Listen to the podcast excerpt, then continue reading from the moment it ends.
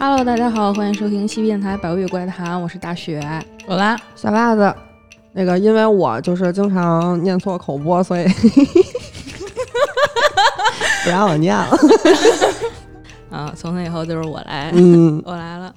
对，最近看了一个有关于一个收集癖的纪录片啊，就说这个纪录片里就是一些怪人收集好多垃圾，堆满自己家里每个角落里，就让人给他们全都扔了。但是今天要给大家讲这个故事，就是比收集这些东西还怪。什么呀？反正挺怪的。就是这个故事主角叫莱昂纳达·齐恩丘里，他嗯被称为肥皂制造者。收集肥皂的，嗯，他收集肥皂的。嗯他在一九三九年到一九四零年时间里边儿，在意大利的克雷焦镇连续谋杀了三名妇女之后，收集了他们的肉、脂肪和血液，并且使用这个狗性钠或氢氧化钠将他们的尸体变成了肥皂和下午茶的茶点。茶点太过分了吧？吃了该。对，这个莱昂纳达是一八九三年出生在意大利阿韦利诺的蒙特拉镇。当她还是一个年轻女孩的时候，她就因为觉得自己童年不幸，曾经试图两次自杀，但是都没成功。是一女的呀？嗯，然后她在一九一七年与一名登记处的职员拉斐尔·潘萨迪结婚了。但是莱昂纳达的母亲其实并不同意这件婚事儿，因为她曾经计划将自己的女儿嫁给另外一个男人。包办婚姻这块儿，对，就是女儿没听话，嫁给了别人，然后母亲就特别生气嘛。然后这个莱昂纳达之后说，当时他的母亲诅咒了他们夫妻两个人，说他们的婚姻永远都不会幸福。嗯，因为这样，就在一九二一年，夫妻两个人就搬离了他们结婚认识的这个地方，回到了这个丈夫潘萨迪的家乡。在生活了几年之后，在一九二七年，这个莱昂纳达不知道为什么就是骗人去了，因为诈骗，结果被抓起来，就是入狱了。嗯，获释以后，这个夫妻就为了躲避周围人的指指点点吧，因为这不是那个丈夫的家乡嘛，大家都认识他，所以两个人就被迫又搬到了另一个城市，搬到了这个阿韦利诺的拉塞多尼亚，想要重新开始正常的生活。但是，在一九三零年的时候，一个地震摧毁了他们的家，就被迫无奈之下。这对夫妻两个人又搬家了，真够倒霉的。就这夫妻俩就跟耗子似的，没干别的就净搬家了。大洞。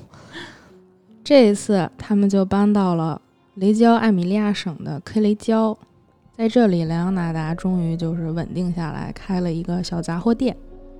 他在他的邻居中也非常的受到欢迎和尊敬。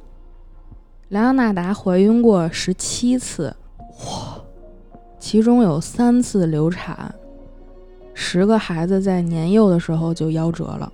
生下来过十个。，对，生下来了十个，但是都死了，还剩下四个孩子，唯一幸存的就是被这个母亲不惜一切代价就保护起来，就绝对不能让这四个孩子出事儿。嗯，其实，在很多年以前，就有一个吉普赛的算命师就对莱昂纳达说过：“说你会结婚生子，但是你的孩子都会死。”就是听着有点耳熟啊，就《权力的嗯游戏》里边这个瑟西，他被人说就是你的孩子都会死，然后莱昂纳达就记在心里了。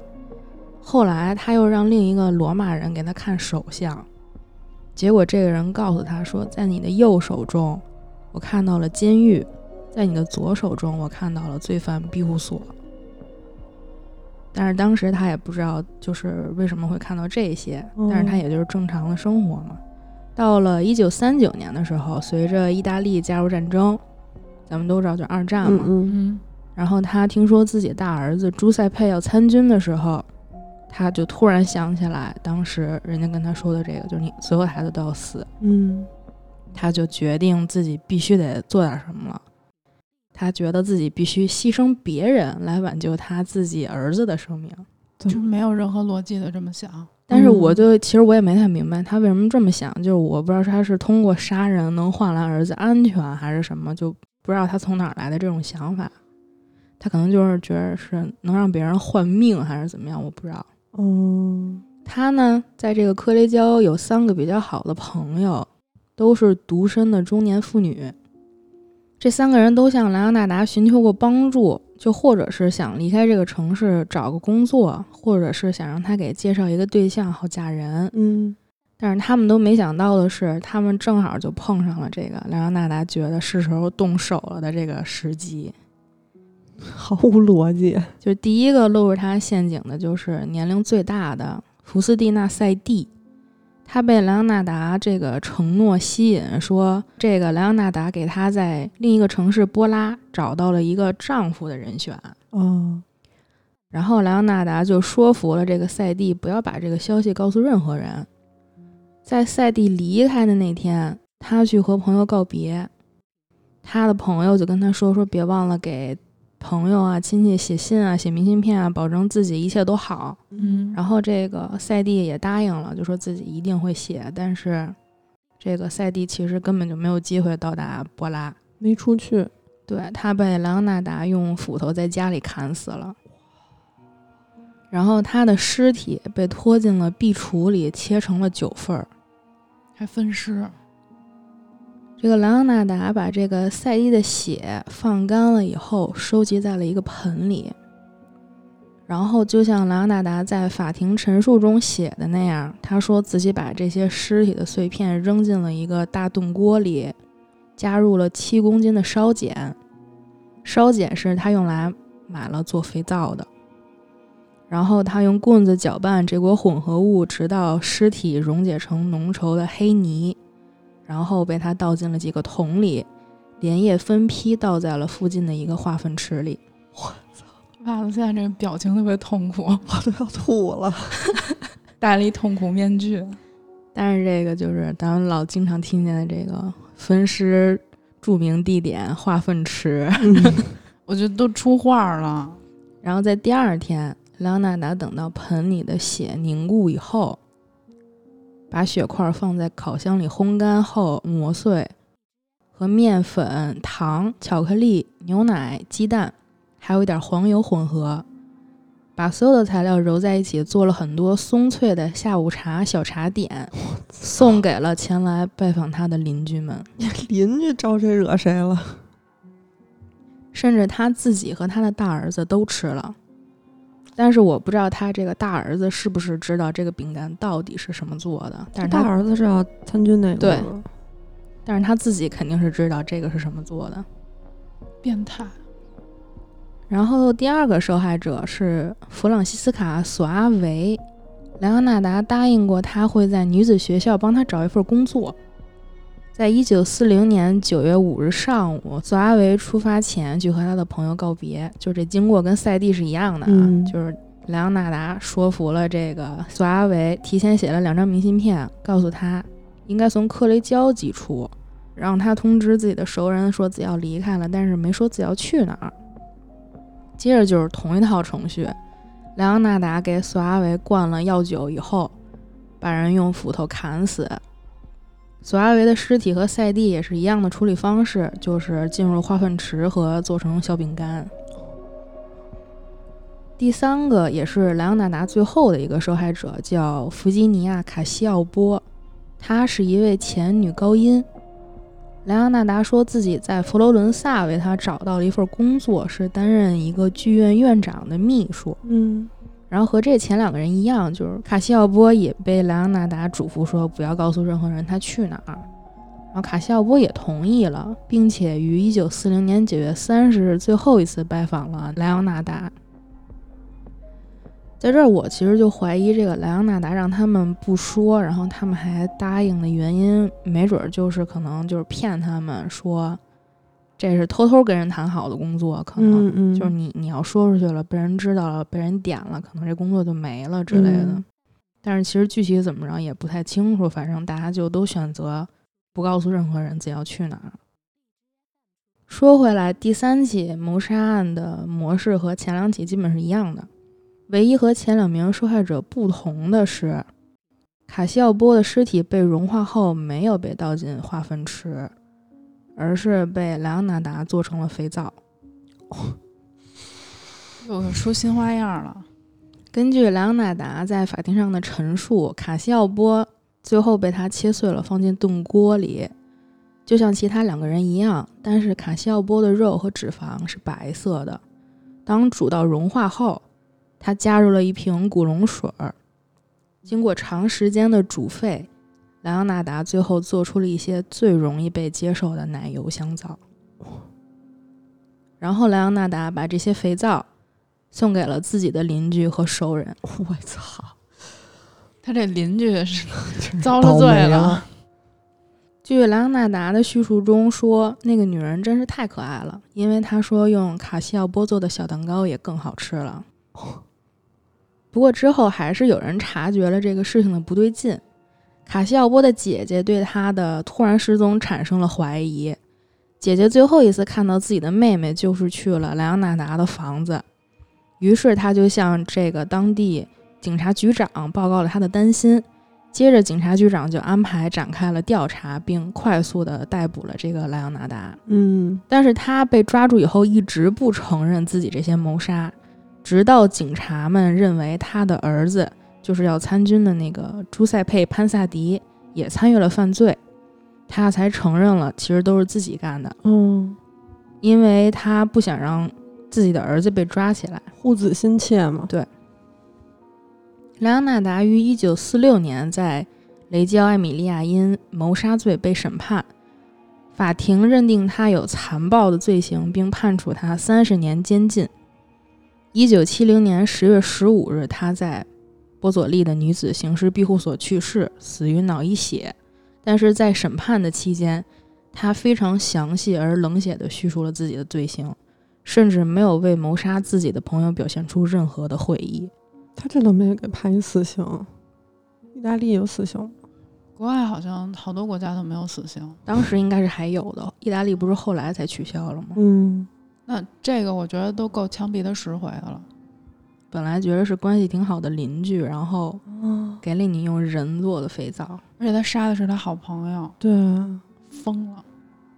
大雪说这手工匠人啊，我我这边也有一个，我这边是收集人皮制品的一个杀人狂。靠，嗯，这起是被称为美国威斯康星州，甚至是他们有史以来最惊悚的犯罪案件之一。嗯，凶手呢叫爱德华·盖恩，他被称为是平原镇的疯狂屠宰者。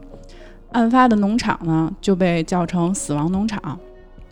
其实就这个人，爱德华·盖恩的受害者数量嗯不是很多，但是他这个作案手法前所未见，并且成为了好多嗯、呃影视剧的原型。嗯，就包括《惊魂记》啊，《德州电锯杀人狂》和《沉默羔羊》里的水牛比尔。哦，下面就说一下这案子的经过吧。在一九五七年的十一月十六号，这天是威斯康星州猎鹿季的第一天，就是很多人吧，一大早就跃跃欲试的出门了，就是想去猎一些鹿，因为他们这个猎鹿季是一般是安排在圣诞节之前，嗯，就大家圣诞节时候能吃一顿好的。嗯，镇上有一个叫弗兰克·沃顿的人呢，也不例外。他是平原镇的副警长兼消防队的大队长。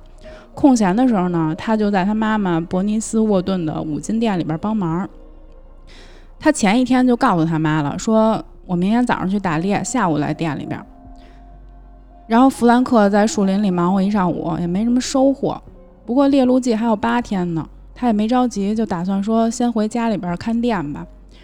回家之后发现这个店的前门锁上了，他当时就挺纳闷儿的，就开车回家拿了备用钥匙。等到他回到店里一开门儿，吓疯了，柜台上收银机不见了，地板上呢四处都是喷溅的深褐色的斑点，还有一条看起来是被拖行的那种长长的血迹延伸到他们这个店的后门儿。嗯，还有他们家停在后门车道的小货车也没了。弗兰克当时就我操，赶紧报警呗。等他报完警呢，因为他自己就是警察，所以他就先勘察了一下现场。他发现一张当天他妈妈手写的购买收据，购买的物品呢是防冻液，收据是开给一个叫爱德华的人。他妈被杀了。嗯，这个爱德华是镇上一个五十一岁的单身汉，全名叫爱德华·盖恩。这个人在大家的眼里呢，是一个挺孤僻的怪大叔，一个人住在比较偏远的一个农场里边，而且过得特别邋遢，嗯就是咱们印象里的那种邋邋遢遢的大叔。嗯嗯几分钟之后呢，警长和几个警员就全都来了。他们一听这个弗兰克的叙述呢，就决定说先找这爱德华来问话吧。可是现在你说凭空去找爱德华，也不知道这人在哪儿，所以他们就找了一些看看有没有人看见他。他们家的五金店对过有一加油站，这加油站的老板告诉警察说，早上起来我看见一辆车停在他们家店门口了。然后过一会儿，他们家这个店的小货车就朝着东边开走了，但是开车的是一个男的，也不确定是谁。可是这事儿吧不奇怪，因为沃顿太太经常会雇一些帮手来运送货物嘛。然后再晚一点，这个加油站老板就出去遛弯儿，发现五金店的门儿关上了，可是灯还开着。然后这警察呢就继续找嘛，因为当时没有得到爱德华的消息。之后，镇上的一个农夫告诉警察，他下午看见爱德华了。这个农夫早上起来出去打猎，因为我前面说了，当时不是猎鹿季嘛。嗯农夫早上起来打猎呢，打到了一头公鹿，不过这头公鹿是在爱德华的土地上猎杀的，而且这爱德华嘛挺奇怪的，他脾气也不好，特别讨厌别人没告诉他就擅自在他的土地上打猎。这农夫当时就想，哪有那么巧的事儿，我就偷偷打，偷偷回去。嗯正当他打算带着他这个战利品开车回家的时候，就跟爱德华的车打了一照面儿。那小子操，干了撞上了。啊！爱德华平时开车的慢吞吞的，这回火急火燎的。不过爱德华好像心情还不错，他在车里面呢，对着农夫招了招手。可是这农夫说了，爱德华不可能没有看到我车里边的那个猎物。然后这个农夫呢就觉得，嗯，我还是下午找他道个歉吧，省得他找我找事儿。嗯于是这个农夫呢，下午就到了爱德华的农庄。当时农夫看见爱德华正在给他那辆福特车呢换轮胎。奇怪的是，他是把雪地防滑胎换成了一般的轮胎。不过爱德华本身是一个挺怪的人，所以他干一些奇怪的事儿呢，农夫也觉得嗯符合他的人设。哦，那会儿已经是圣诞节前后。对，嗯，那他等于说冬天开车去到有雪的地方了呗？不是，就是冬天，它正常应该是用防滑轮胎，对啊换成了一普通轮胎，就是很可疑嘛。嗯，于是这农夫呢就跟爱德华闲聊了一会儿，就回家了。接着见到爱德华的是艾琳希尔的女儿和儿子，他们一家呢是在镇上开着一家小店。农夫离开爱德华家没有多久，艾琳希尔就让儿子鲍勃和女儿开着车到爱德华的农庄，想问问爱德华能不能帮他们跑一趟去镇上买一个新电瓶。嗯艾琳夫妇要照顾这个他们家的店，又怕闺女和儿子选不好。鲍勃和妹妹到达爱德华的农庄的时候呢，爱德华正在屋里边，听到他们的车声之后，马上就出来跟他们打招呼。得知来意之后，爱德华满口答应说：“没问题，我洗洗就去。”当时爱德华是满手鲜血的，他声称自己正在清理一头鹿。嗯过了一会儿呢，当爱德华带着一个新电池抵达希尔家的时候，已经是就是吃晚饭的时间了。希尔一家人呢就留了爱德华在家里边吃饭。吃完饭之后，爱德华在客厅里边陪希尔家的小孩玩儿。这时候，希尔太太的哥哥来串门了，说：“你们知道吗？沃顿太太丢了，满大街都是警察，可热闹了。”此时此刻，警长史利已经开着车往爱德华的农庄去了。另一辆车不久后也将来逮捕爱德华。那咱们就跟着第一辆警车到这个农庄去看一下。哎，那他刚才就满手是血出来了，之前肯定是在处理这个处理一些东西这个对，这个太太那他也没收拾就出去了吧？嗯，后面会讲到底不说他洗一洗就去了。嗯，因为他当时声称自己我就是在清理一头鹿，嗯我们那时候嗯是猎鹿季，大家不会觉得奇怪。嗯而且国外你不可能直接冲进人家里边去。嗯爱德华独居在一个农场上，咱们前面也说过了，嗯他住的房子有两层楼，但是这房子吧破旧不堪，常年也没有人修葺，外面看起来就像是废弃房屋，主屋的门窗都上了锁。警长史力绕到后边的开放式厨房，一脚就把厨房门给踹开了。当时屋里黑洞洞的，一股腐臭的味道扑鼻而来。警察们呢就打开手电筒，从厨房进到了主屋。屋子里边遍地都是垃圾，没有地方下脚。借着这个手电筒的光，他们发现有一个东西在空中转动、摇晃。定睛一看，是一具白色的尸体。这个尸体呢被倒吊着，头已经被切下来了，躯干前侧被整个割开，内脏也都没有了。哎呦，哇，他掏了全给。对，掏空。职业直觉告诉警长史力，这个就是失踪的沃顿太太。搜索一直持续到隔天的凌晨五点，十多个搜查人员在爱德华的农庄里度过了地狱般的一夜。他没回来晚上。他当时不是我说有两辆警车吗？一辆是去到了哦直，接抓了对，就直接抓了。哦，警察在这个 农庄里面目睹了一幕一幕令人窒息的残忍画面。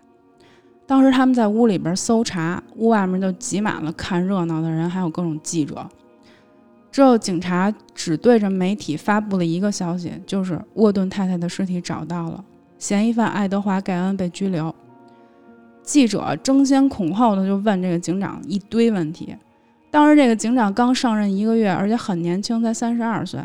这警长对着这个记者就说：“太恐怖了，我不敢相信，也没有办法形容的恐怖。”当时工作人员找来了移动发电机，点亮了农场的灯。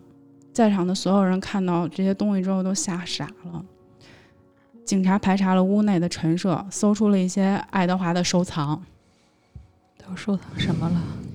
一个装着四个鼻子的盒子，我操！一个硬纸盒里边装满了人类的头皮碎片。我鼻子都酸了。呃，屋里面呢，到处全都是散落的头盖骨，也有几个完整的头颅，其中有一对头被放在床柱上面当装饰。啊，事后呢，就是有些人回忆，早些年爱德华偶尔会让几个街坊的男孩过来家里玩儿，这几个男孩据说是曾经见过这些干缩的人头，但是爱德华说这些人头是来自一个少数民族叫猎头族的装饰物。哦，嗯，大家就没当回事儿。还有一个老旧的鞋盒，里边有一堆女性生殖器，一共有九个已经风干的外阴部，其中有一个被涂上了银色的涂料，系上了红色的蝴蝶结。不是这还叫杀的人不多。盒子最上层的那个生殖器看起来就是比较新，也比较完整。事后，爱德华供述说呢，这个外阴是最近才割下来的，为了保存的好一点，他在上面撒上了盐。我操，这是那沃顿太太的吗？不是。调查人员还找到了各式各样的人皮加工的制品，包括灯罩、手链儿、一个垃圾桶。手链儿、垃圾桶。垃圾桶，你看过 LV 他出了一款垃圾桶，你 就是那种垃圾桶外面包的一、一层皮，哦一个高音鼓，一把猎刀的刀鞘，都是皮质的。他们还找到了一条上面满是乳头的皮带。哇呦，以及缝制了一对嘴唇的那种窗帘的吊饰。屋里边有四张人皮座椅，好几条人皮紧身裤，以及一件就是中年妇女的上半身做成的人皮上衣，哇，还有若干个人皮面具。在搜寻的时候，警长呢就是无意间打开了一个牛皮纸袋，里边就是他摸了摸，我觉觉得像是一个人皮面具。事后，这个警长史力回忆的时候，就他觉得挺可怕的。他当时把纸袋打开，把东西掏出来的时候，边上有一个警员大喊了一声：“天哪，这是玛丽霍根！”哇，这个玛丽霍根是镇上一家酒吧的老板娘，三年前就失踪了，但是一直都没有破案。这回真相大白了。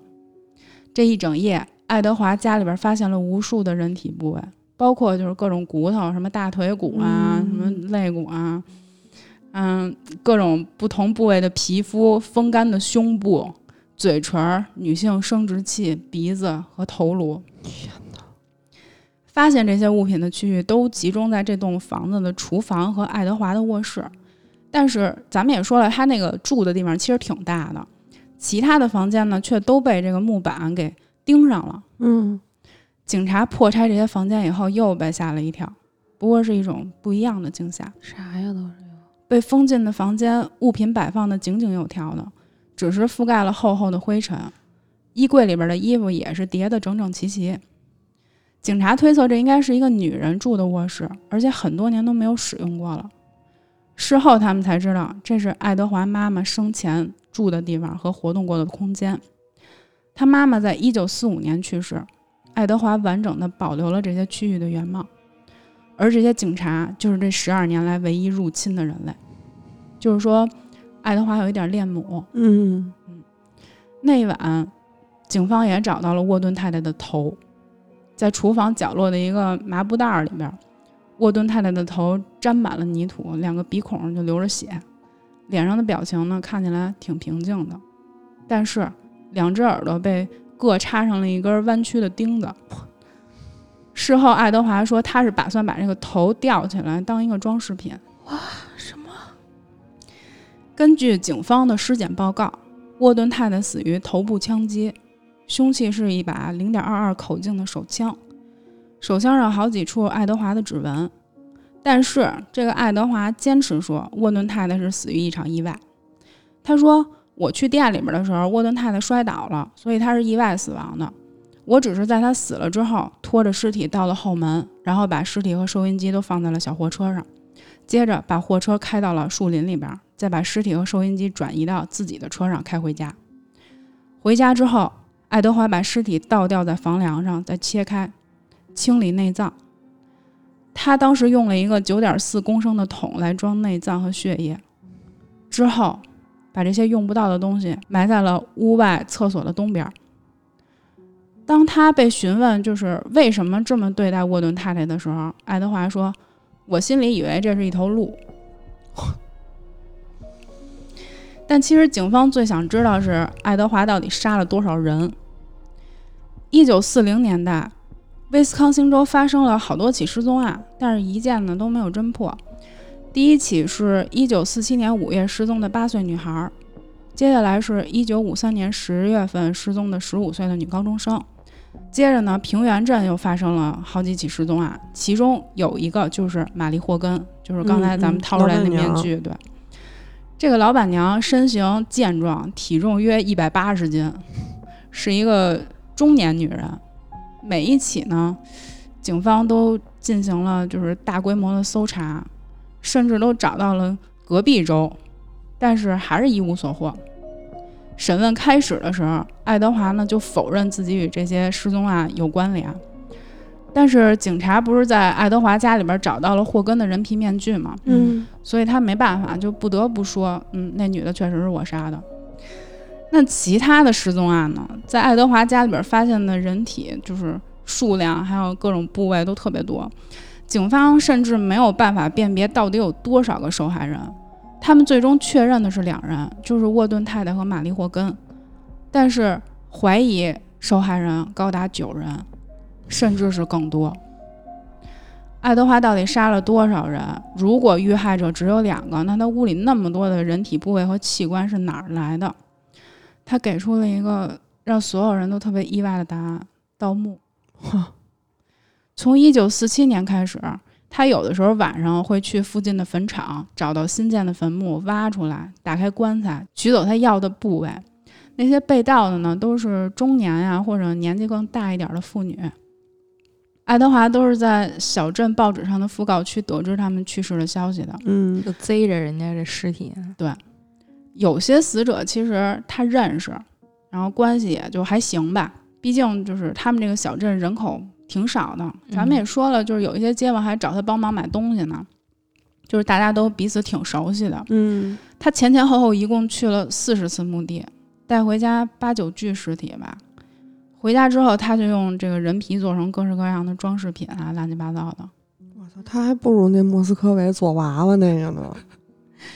整个审问过程，爱德华都像是在介绍自己的日常。他解释了就是怎么收集、保存人脸和头皮的过程。他说：“我会把皮从头上割下来，骨头和其他就是头里边的东西，像大脑啊、眼珠啊什么的，嗯就就都弄出来扔了。然后会在皮上面擦一些油，让它们保持柔软。这就是为什么警察一拿出来玛丽霍根的人脸，大家就能认出来，因为他保养的特别好。我去！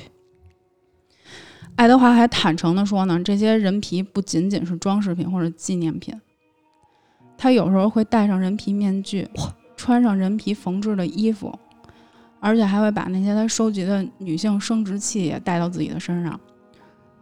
他为什么呀？不知道，恋母吗？嗯，也有可能是。他打扮好了之后，会在屋子里边走来走去。如果天气不是很冷的话，他就在月光下面漫步。我怀疑他肯定还带着那些东西上他妈那屋坐会儿。但是那会儿那里不是全是土吗？哎呀，爱德华供认了自己掘墓盗尸、恋尸癖、对尸体猥亵以及变性的倾向，但是他否认自己奸尸和吃人肉。就是我觉得，就这这这个底线。我觉得没有必要了，已经。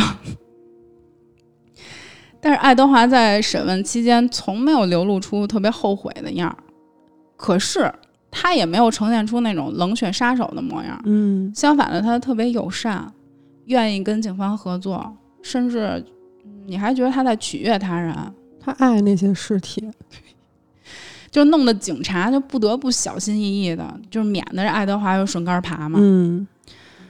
尽管爱德华供认出了很多的作案细节，但是当审问他这个谋杀细节的时候，爱德华就一反常态，很难问出什么结果。你问什么，我都给你绕圈子。面对证据呢，他不得不承认玛丽霍根是他杀害的，但是却坚持认为这个霍顿太太的死是个意外。警察就没辙了，问不出来了，只能就把他送去测谎。根据测谎结果，爱德华被排除了和前面几起失踪案的关联。还有另一个方式，就是开棺核实，看看他就说的那些人是不是真的，嗯，残破不堪。对，但是当时大部分居民全都挺不乐意的，肯定的，因为要打搅这个已经入土的家人和朋友，他们没办法接受。可还有另外一些人呢，因为无法确认自己的亲人或者朋友是不是被盗了，也也是同样很难受。无论对这件事儿站在什么立场吧。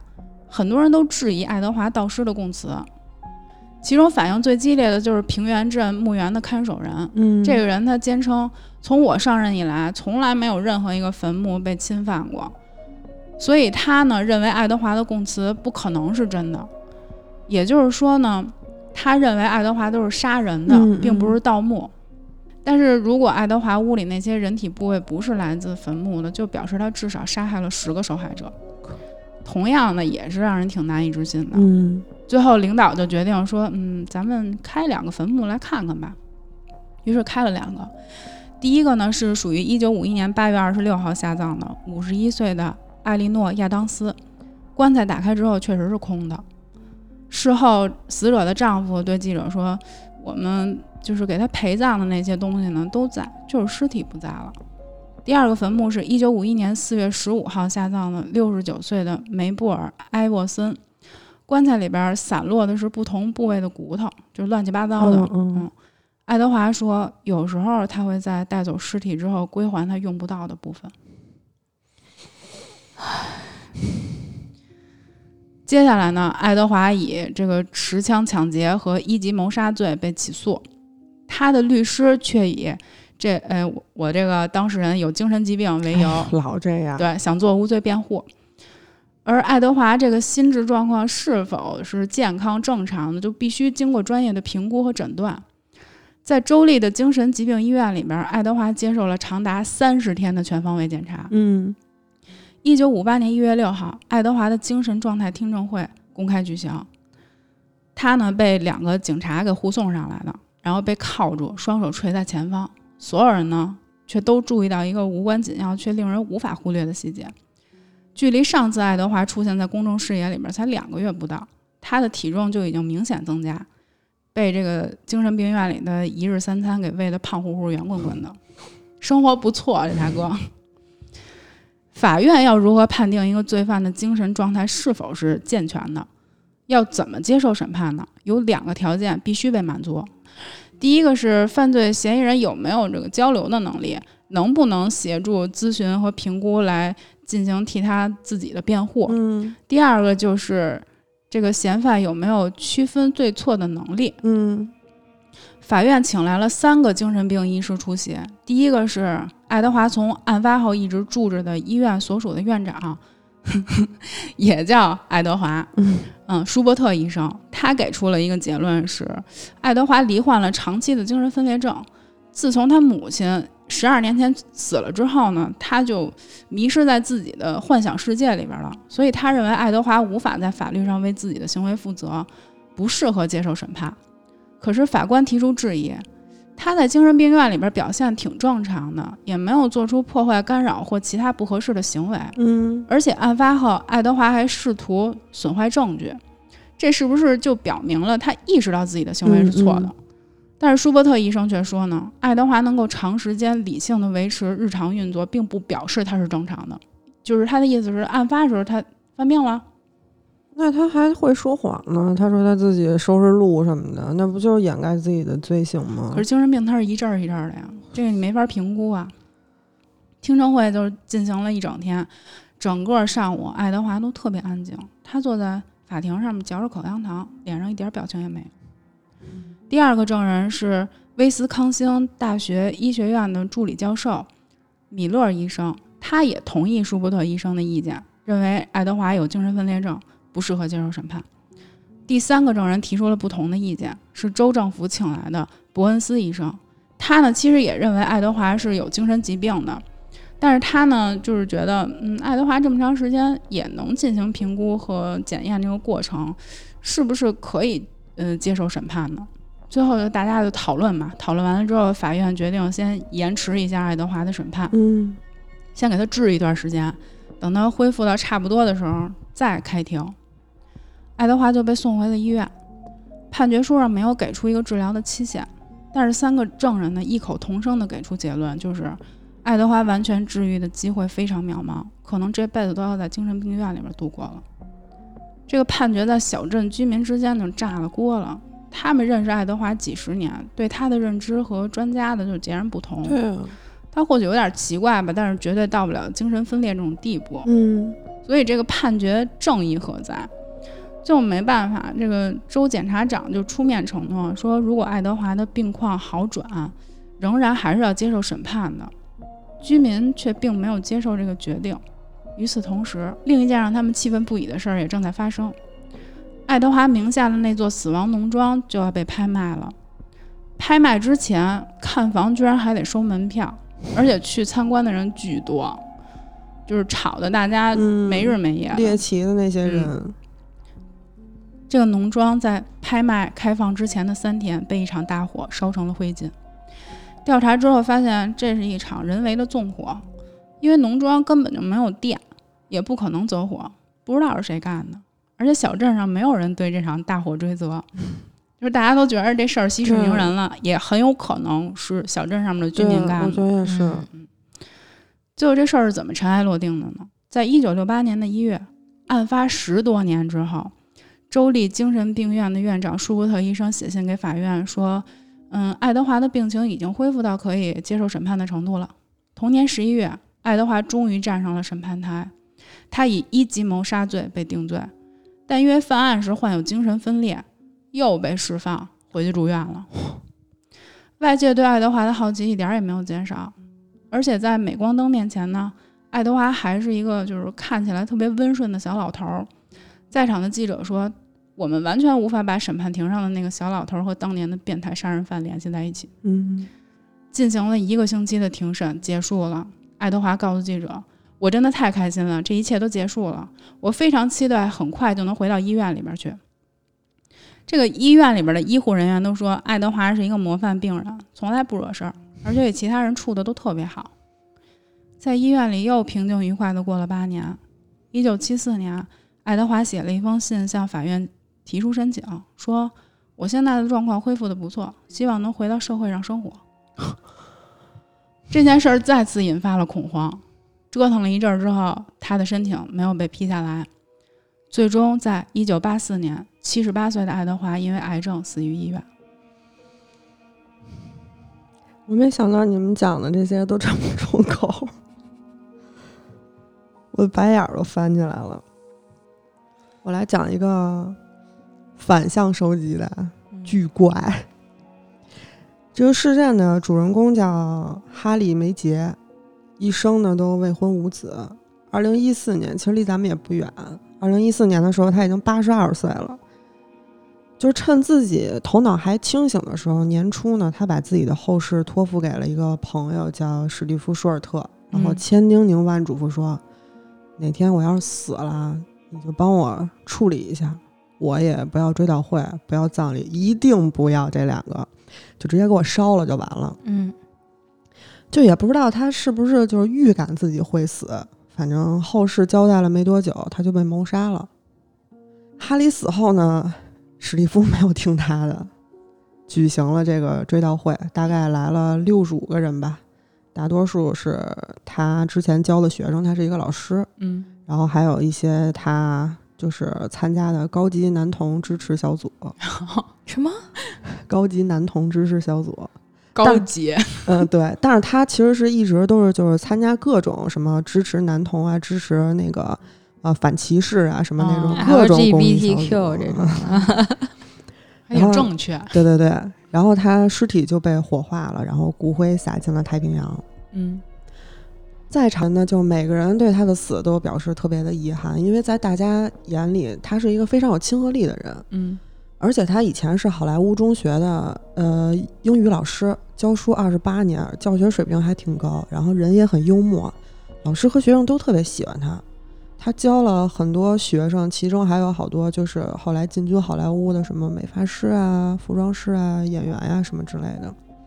但是他呢，一直让人觉得特别不理解，因为他从来没交过女朋友。虽然他本人就是经常会跟学生说，我也想有甜甜的爱情什么的，但是嗯始终是单身一个人。不过这个也没什么所谓，就不太影响大家喜欢他。嗯他教书二十八年之后呢，突然就辞职去当房产中介了。他自己说啊，是因为这个学生越来越不听话，越来越叛逆了，觉得就是社会风气有问题，我不想再教书了。转战这个房地产行业之后，他很快就混成了一个金牌房产经纪人，赚了好多的钱。嗯然后他朋友评价他说，就是终于成了银行账户比脸好看的人。嗯因为他脸确实不是很好看，他是天生有一些先天性的问题，他的左手的手指是有蹼的，哦，嗯，连上呢，对他长得也有一些奇怪，他看起来就像是戴着一个橡胶面具，就是可能在有一些人看来就像是整容手术出问题了那样。嗯就当时可能是因为他妈妈在怀孕的时候滥用药物导致的这些问题啊，所以，嗯，对，所以他就也不喜欢不喜欢拍照。看着就像那种那什么呀，挖人那种感觉。嗯嗯，有点儿。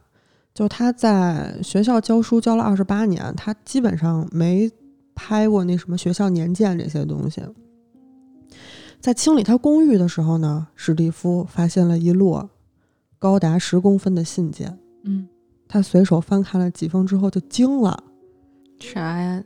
对，因为这数百封信都是来自美国各个州的监狱，里头呢提到了钱，啊。还有多数呢是和性和亲密关系这方面，就是这方面的内容。监狱里边儿，对，交笔友谈恋爱，嗯，对，网恋，然后呢，他还有一些家当呢，哈里是留给了他的房地产经纪人戴尔罗斯。这戴尔罗斯呢也翻出了一些信，里边有一些裸男的照片儿，还有一些非常成人化的图片。实锤他是同性恋了。对，所以说他就是和这些杀人犯通信调情，啊，就不仅仅是写信而已，他会想尽办法把这些人搞到手。为什么呀？然后他就和这些杀人犯保持着这种通信的习惯，一旦有人假释出狱了，他就赶紧联系人家说：“你来我这儿，我给你钱啊，你吃住什么，管你吃管你住，你就来我们家就行了你。当我的小娇妻，得肉偿，他他他是那种壮的吗？还是他是什么呀？他是上面他是一呀、不知道。你好关心这个事儿。然后有的杀人犯呢，他确实是经历了长时间的监狱生活之后，就没有地方去了。花儿也开了在里边儿。也不一定都开了啊。确实有很多杀人犯是钢铁直男，嗯，但是因为蹲了几十年大牢，无亲无故也没钱，有这么一金主，就是生活所迫吧，只能现身陪睡了。哦，这些东西就被传出来之后，认识哈里的人就都惊了，就没想过这事儿。从信件上就内容来看啊，他似乎有一个特殊的收集癖好。简单说呢，就是收集全美男性杀人犯的后门。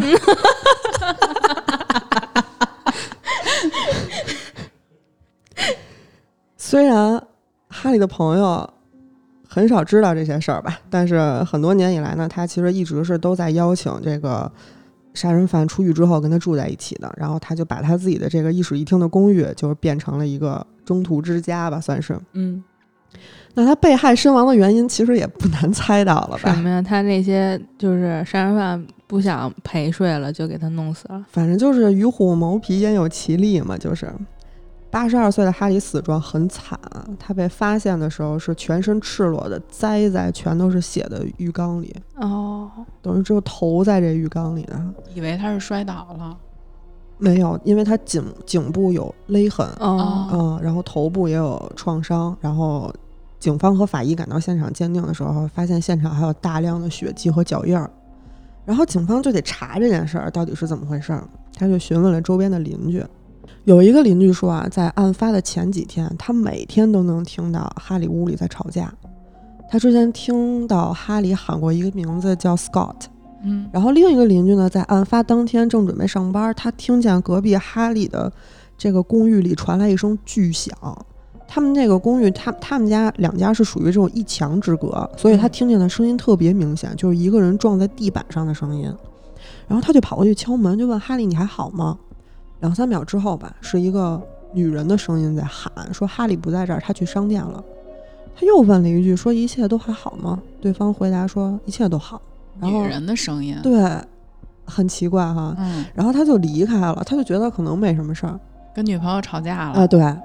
然后警方呢是根据这个现有的线索和信件，大胆的就推测，就线索嘛，Scott 争吵、女人这三个关键词串联在一起，他们就觉得哈利遇害很有可能是又一次把杀人犯带到家里管吃管住，但是惹来了杀身之祸。但是不知道女人是怎么回事儿三角恋，啊？对，因为哈里的他基本上八十二岁一生是没有出现过女人的。嗯，警方那就先查吧，然后就在哈里的通讯录里找到了一个叫 Scott Porter 这个人。嗯这个人呢，就很有可能是一个一直跟哈里一直保持这个书信来往的杀人犯。他们又在信里翻，终于找到了他们的信，地址是纽约的一个重刑犯监狱。嗯警方就联系了这家监狱之后，拿到了这个人的个人资料。四十五岁，十九岁的时候呢，用皮带给他祖父勒死了。哇，那狠，对，他说是因为他祖父就是长期虐待和性侵他，但是没有任何证据，其实就是可编了能是一理由，对对对对对，嗯反正最后就是被判这个过失杀人，服刑二十五年。嗯那他这个 Scott 呢，没有家人，也没有朋友，家人朋友肯定都不搭理他了。是，唯一的爱好呢，就是爱看肥皂剧。而且呢，哈利本人呢，就是这个肥皂剧综合医院的一个粉丝，而且他是一个追剧论坛的版主，所以 挺忙，所以两个人呢，就是因为共同爱好嘛，就从网上认识的。他俩哦刚开始是网上认识，不是监狱可以定期上上网嗯什么的嘛。嗯然后网上认识之后就开始写信。那哈利肯定也不是只跟他一个人写呀，嗯就海王要把这个鱼食撒向整片大海。撒向所有的重刑犯监狱。然后他家里头还是不断的有杀人犯住进来跟他一起就是聚聚。嗯，快乐，对，二零一三年十一月十二号的时候，Scott 提前出狱了，他表现还不错啊。然后哈利赶紧就你来吧，然后 Scott 也开开心心就去投奔这个哈利了。来呀，小哥哥。二零一四年一月底的时候呢，这个 Scott 就来到这个哈利家，结果到了之后发现家里还住着一个犯人叫 James，所以他们家当时就处于一个又尴尬又危险的一个状态，就是三个人两个人是杀人犯，而且两个杀人犯还是情敌关系。没过几天呢，其中一个那个 James 他就觉得有点受不了了，然后就先拎包走了。分手，嗯，对，可能是啊。然后又没过了多久，Scott 也带着行李走了，嗯等于说家里没人了。这个 Scott 在他们家一共就住了大概十天，然后再没过几天呢，二月十二号的时候，哈利就成了一具尸体。那现在警方看来，就等于说这两个人他他们嫌疑肯定是最大的，对吧？嗯警方呢就先调查了一下 James，发现这个他从哈里家走了之后就出城了，再也没回来，直接就被排除嫌疑了嘛。嗯，那剩下就剩下这个 Scott 了。嗯这时候警方还查到了一个信用卡公司打来的语音留言，说是检测到信用卡异常盗刷了。警方就顺藤摸瓜查到这个 ATM 监控，发现盗刷信用卡的人就是他。嗯种种线索都说明他应该就是杀人凶手了我。觉得他都不带掩饰的。立刻就展开抓捕行动了。把他抓了之后呢，他就跟警方说：“你可能不相信我，但是我没有杀他。我家里人已经抛弃我了。他是我生命中唯一一个真正关心我的人。他是个好人，我永远不会利用他或者伤害他。”言辞恳切，眼含热泪。开庭的时候，我真就都那么好笑。开庭的时候，律师也在给他辩护，说没有人看见他杀死哈利，现有的证据不能证明他就是杀人凶手，嗯现场留下的血迹和脚印只能证明他在哈利家里出现过，不能证明什么。就是可能说之前他们就是什么，可能手划破了，滴了点血呀、然后踩了一脚啊，就那意思，哦不能证明是当时杀人的这个情况的时候他在里头。所以说，要证明 Scott 杀死了哈利，必须要证明案发当天他在哈利家。这个时候就想起了这个邻居说听到女人的这个声音。警方呢找到了一个关键性的证据，他们找到了一个七幺幺的这个 Seven Eleven 那个监控录像。嗯这个监控录像当时录的是 Scott 正在和店员吵架。嗯，迷幻的是呢，当 Scott 激就是情绪激动的时候，他的声音变成了女人的声音。我真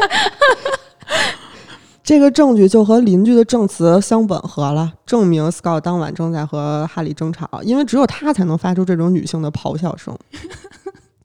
除此之外呢，对比了一下他十九岁时候犯下的那个杀他祖父的案子，犯案手法不能说相似，只能说一模一样。后来就实在没办法了，Scott 也承认了自己确实杀害了哈利，原因是因为吃醋。什么吃醋？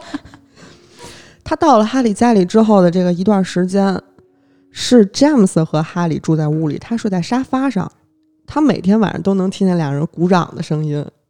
后来他就经常跟詹姆斯吵架，然后还偷钱栽赃给詹姆斯，但是被哈利发现了，哈利就挺接受不了他偷钱这件事儿，就觉得我管你吃管你住，你还要偷我钱，然后两个人大吵了一架，他就把哈利给勒死了。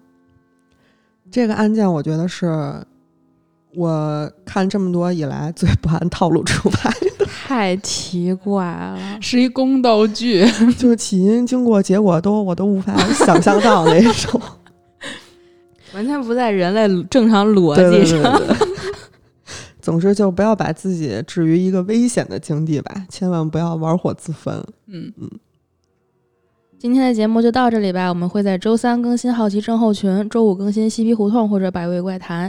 下一季《胡说杂谈》正在制作中，私信主播可以加入粉丝群，我们会把每期预告和花絮发到群里。如果有什么有趣的事情，希望和我们聊聊，也可以给我们留言。我们下期节目再见。拜拜。拜拜。